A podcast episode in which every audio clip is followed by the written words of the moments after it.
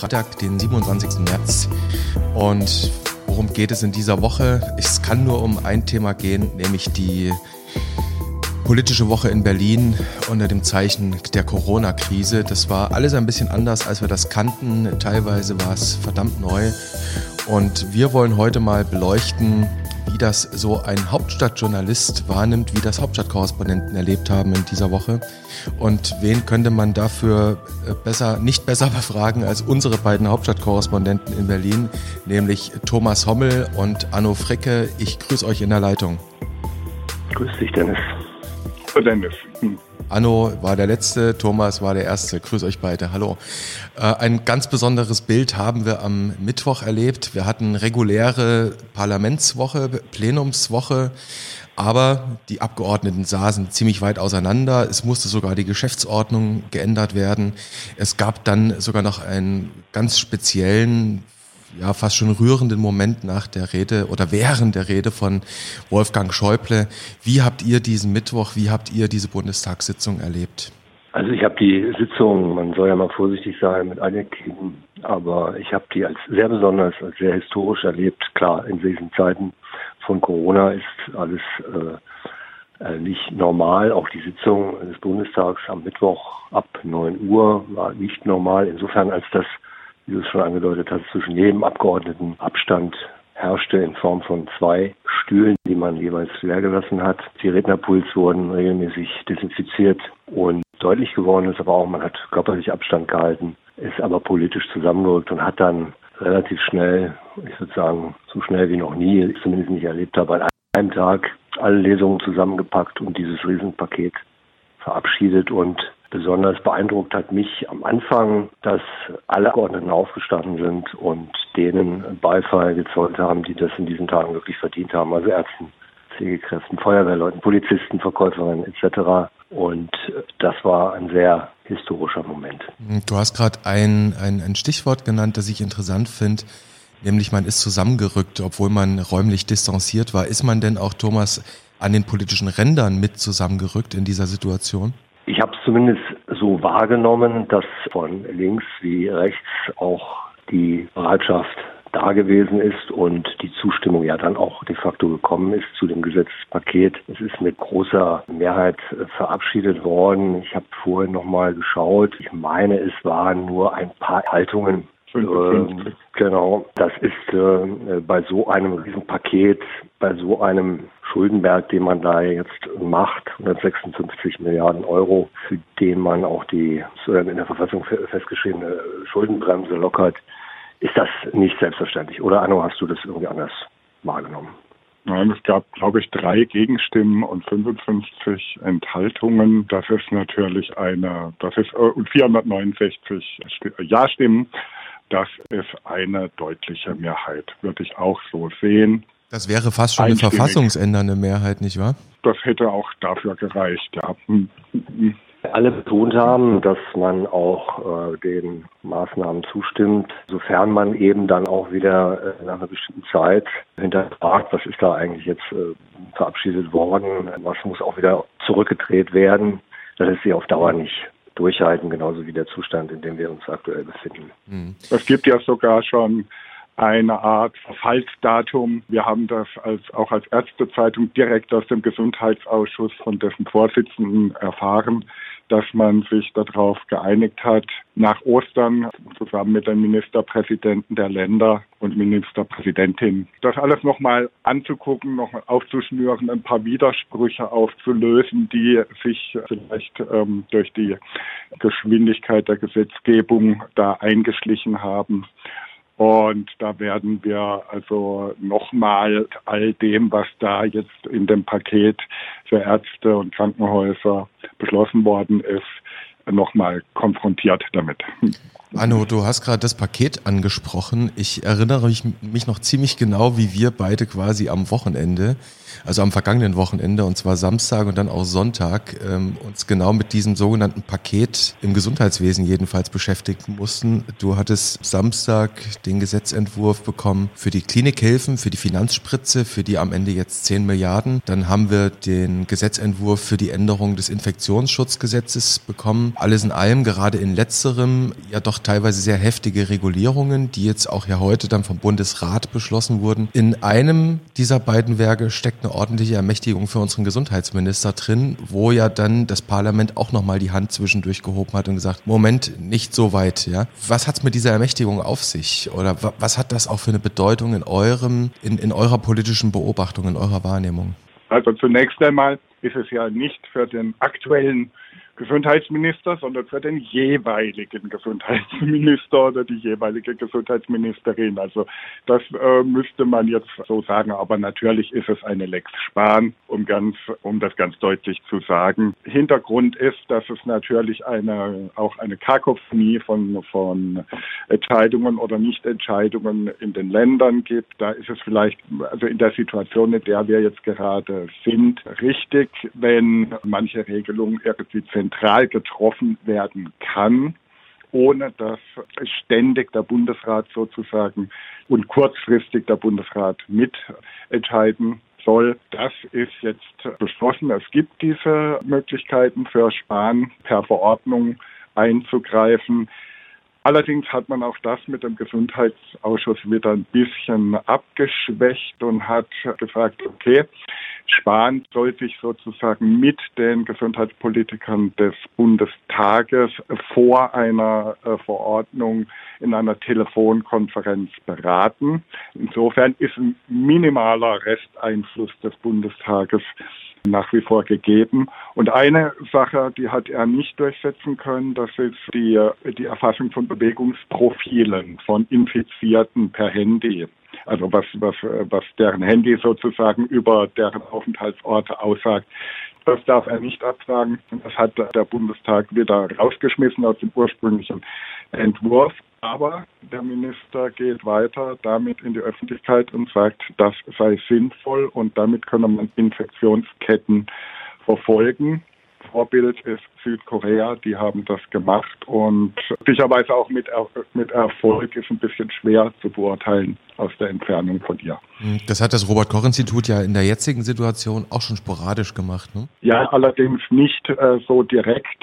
Die haben das also mit sehr anonymisierten Daten gemacht. Das ist, ist erlaubt, aber ich glaube, was ursprünglich vorgesehen war, wär, wäre ein direkterer Zugriff auf Daten gewesen. Genau, dass ich also quasi aber direkt abfragen kann, wo war der Fricke, wo war der Hommel, wo ist der jeweils lang gegangen und wo könnte der irgendwie gegebenenfalls ein Cluster produziert haben. Das war die Idee. Dafür bin ich jetzt überwachungstechnisch nicht ausreichend geschult, um, das, um das jetzt. Hättest du, ähm, hättest du uns vor Wochen gefragt, ob wir mal in Deutschland über so etwas diskutieren, hätte ich gesagt, hätte ich dich wahrscheinlich ausgleichen gesagt, natürlich nicht. Das ist ja Überwachungsstaat, das ist ja Big Brother. Genau. Corona macht vieles anders und ob es viel auch besser macht am Ende und ob jede Diskussion dort äh, richtig ist, mache ich mal ein Fragezeichen dran. Aber ich habe so wahrgenommen, es werden Diskussionen geführt, die ich vor Wochen so noch nicht für Möglichkeiten hätte in Deutschland.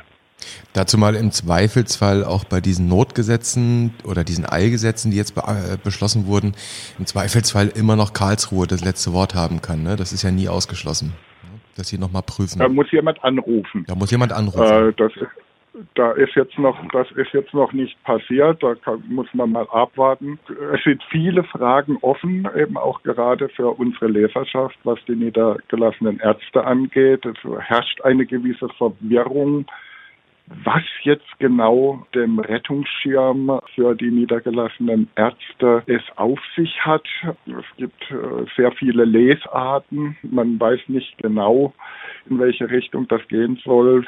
Sicher ist wohl, dass man äh, theoretisch bis zu 17 Regelungen haben könnte, weil ja die ähm, Teile dieser Ausgleichsverfahren, die vorgesehen sind, in die Hände der KV gelegt sind. Aber es ist ja auch klar, dass wenn man in dieser Schnelligkeit, in diesem Tempo ein Gesetz zusammenschneidert, zusammenschustert, dass da wahrscheinlich handwerklich definitiv Fehler gemacht werden, die sich im Detail dann womöglich jetzt zeigen. Wir werden da sicherlich auch nochmal einen Blick drauf werfen. Und ich habe mir vorher noch so gedacht, diese Charakterisierung von äh, Minister Jens Spahn als Turbominister bekommt ja in diesen Tagen auch nochmal eine ganz neue Bedeutung. Mhm. Und ähm, bin mal gespannt, was da so im Detail drin steckt in den Gesetzen. Kommen wir nochmal auf das Journalistenleben des Hauptstadtkorrespondenten zurück. Ihr seid lange, lange im Geschäft und kennt diesen Betrieb in Berlin äh, besser als wir in der Zentrale, in unserem ruhigen Wäldchen, sag ich mal. Du hast den Begriff Eile, Thomas, gerade verwendet und Eile ist sicherlich eine gute Beschreibung, die, die auf euren Job da oben zutrifft. Normalerweise sind Veranstaltungen von morgens bis abends und du rennst von Termin zu Termin, von Geschichte zu Geschichte, von Recherche zu Recherche. Das ist jetzt in Zeiten des Lockdowns sicherlich alles ein bisschen anders. Wie erlebt ihr das? Sehr monothematisch, um dir vorwegzugreifen, also nur ganz alles kurz, gut, alles gut. Sehr, mono, sehr monothematisch. Es dreht sich alles nur noch um Corona. Mit anderen Geschichten kommt man im Moment wahrscheinlich auch nicht weit.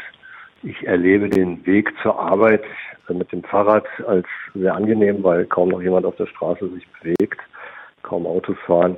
Aber ich sage ganz ehrlich, ich wünsche mir sehr bald wieder eine Zeit, wo andere Themen, versorgungspolitische Themen wieder aufschlagen, wo man wieder ganz normal auf eine Pressekonferenz geht, seine Fragen nicht per Mail stellt, sondern direkt, wo man sich vielleicht wieder mit Fragen betreffend die Pflegeversicherung beschäftigt, betreffend der sektorenübergreifenden Zusammenarbeit zwischen Ärzten und Krankenhäusern, was mit dem Intensivpflegegesetz und so weiter und so fort. Alles Themen, die wichtig sind, die aber derzeit komplett hinten runterfallen. Ja, da habe ich jetzt nichts dazu zu fügen. Tatsächlich sind die einzigen Veranstaltungen, die im Moment noch stattfinden, Statements des Ministers im Bundesgesundheitsministerium, Statements von Ministern verschiedener Ressorts, Ministerinnen in der Bundespressekonferenz oder eben die reguläre Regierungspressekonferenz, die eben aber in der Regel auch zurzeit monothematisch mit Corona und dem neuen Coronavirus zusammenhängende Themen drehen. Ich glaube, nächste Woche stellt der Bundesarbeitsminister die neuen Arbeitsmarktzahlen vor. Das ist mal ein anderes Thema, aber ich bin mir sicher, dass das Stichwort Corona spätestens im zweiten Satz fällt. Aus nachvollziehbaren Gründen. Ne? Wir werden ja wahrscheinlich Aus davon ausgehen, ausgehen müssen, dass die, die Maßnahmen, die wir jetzt treffen mussten, die getreffen wurden, durchaus auch da einen Niederschlag finden werden können. Das, damit kann, kann man rechnen. Äh, selbstverständlich werden, wird das wirtschaftliche Auswirkungen haben. Und zwar allein auch deshalb, weil es ja nicht nur Deutschland betrifft. Wir müssen ja weiter gucken. Es ist ja tatsächlich eine weltweit grassierende äh, Pandemie. Und ähm, auch in anderen Ländern, also wir können ja auch mal nach New York schauen, nach Italien schauen, vor allen Dingen in der direkten Nachbarschaft. Äh, da sind die Auswirkungen ja viel, viel dramatischer als im Moment noch hier. Und äh, man kann nur hoffen, dass es hier nicht in diese Richtung geht und dass die Maßnahmen, die bisher eingeleitet worden sind, ähm, greifen und das äh, möglichst äh, die Kurve flach ablaufen lassen und äh, die äh, nicht, wir irgendwann nicht vor diesen Problemen stehen, dass äh, hier Tote mit Militärlachtern in die Krematorien gefahren werden müssen, wie wir das jetzt zurzeit von anderen Orten her sehen müssen. Das heißt im Prinzip so als Schluss, Schlusswort für, für, für unsere politische Runde aus Berlin müssten wir uns eigentlich wünschen, dass die Maßnahmen, die jetzt getroffen wurden, auch dieser Lockdown, dass es Wirkung entfaltet in der nächsten Zeit, spürbare Wirkung entfaltet und dass der Kelch in dieser Form nochmal an uns vorübergeht. Ja, es wird ja schon über Exit-Strategien gesprochen. Äh, man, ich glaube, so in manchen Medien möchte man jetzt gerne äh, auch mal wieder irgendwie andere Themen aufgreifen. Aber ich glaube, die Diskussion geht nicht um Schlagzeilen, sondern die Diskussion geht natürlich schon darum, ähm, wie lange kann man bürgerliche Freiheiten einschränken und ähm, und wie, wie lange kann man diese, also diese, das durchhalten, dieses, diese Kontaktsperre, dieses Abstandsgebot, das sind alles natürlich Fragen, die lassen sich nicht beantworten, ähm, aber das sind die Fragen, die, die, die Leute sich stellen. Aber die Zeit ist, glaube ich, noch nicht da für eine Exit-Strategie. Also für eine Strategie eventuell, aber es ist noch nicht kein bevorstehender Exit, weil gerade äh, gestern hat der ähm, Gesundheitsminister noch davon gesprochen, dass wir, dass wir noch in der Ruhe vor dem Sturm sind und äh, gleichzeitig steigen ja auch die Zahlen, gleichgültig aus welcher Quelle sie kommen, sie steigen und äh, das wird, ähm, also das deutet darauf hin, dass wir noch ein paar Tage im Homeoffice bleiben und äh, dass wir ähm, weiterhin äh, versuchen, irgendwie über dieses Thema zu berichten und äh, unsere Leser da auf dem Laufenden halten zu können. Und das tun wir mit Sinn und Verstand. Und in diesem Sinne, ihr beiden, danke ich euch für das Gespräch, für die Beobachtung aus Berlin, für euren Einsatz da oben quasi an der politischen Front. Und dann kann ich euch nur Gesundheit wünschen und ein schönes Wochenende, vielleicht mal ohne Gesetzentwurf. Dankeschön. Dankeschön, Dennis. Wünschen wir dir auch und bleib, bleib gesund. Ihr auch. Also auf bald. Macht's gut. Tschüss. Tschüss.